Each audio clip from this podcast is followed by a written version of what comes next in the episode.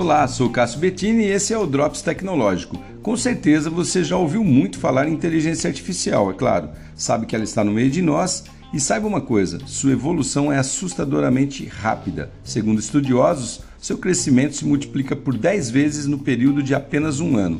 Eu já falei aqui sobre inteligência artificial forte e fraca. Só para relembrar, a forte aí, né, de uma forma bem simplista, é aquela que pensa sozinha, e as fracas usam respostas prontas. Agora, um novo tipo de inteligência artificial vem se alastrando rapidamente pelo mundo afora e provocando um alvoroço entre os produtores de arte, seja na área musical, literária ou de designer. É a inteligência artificial generativa, que, como o próprio nome diz, ela tem a propriedade de gerar conteúdos novos e originais, como vídeos, música, jogos, etc.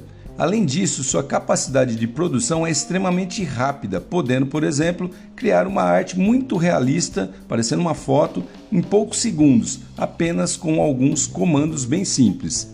Por isso, há movimentos de artistas no mundo todo tentando bloquear o desenvolvimento desse tipo de tecnologia. Eles acreditam que é uma concorrência desleal, mas cá entre nós, né, pessoal? Parece pouco provável que isso desapareça de cena, não é mesmo? E você, o que você acha disso? Sou Cássio Bettini compartilhando temas sobre tecnologia, inovação e comportamento. Até o próximo.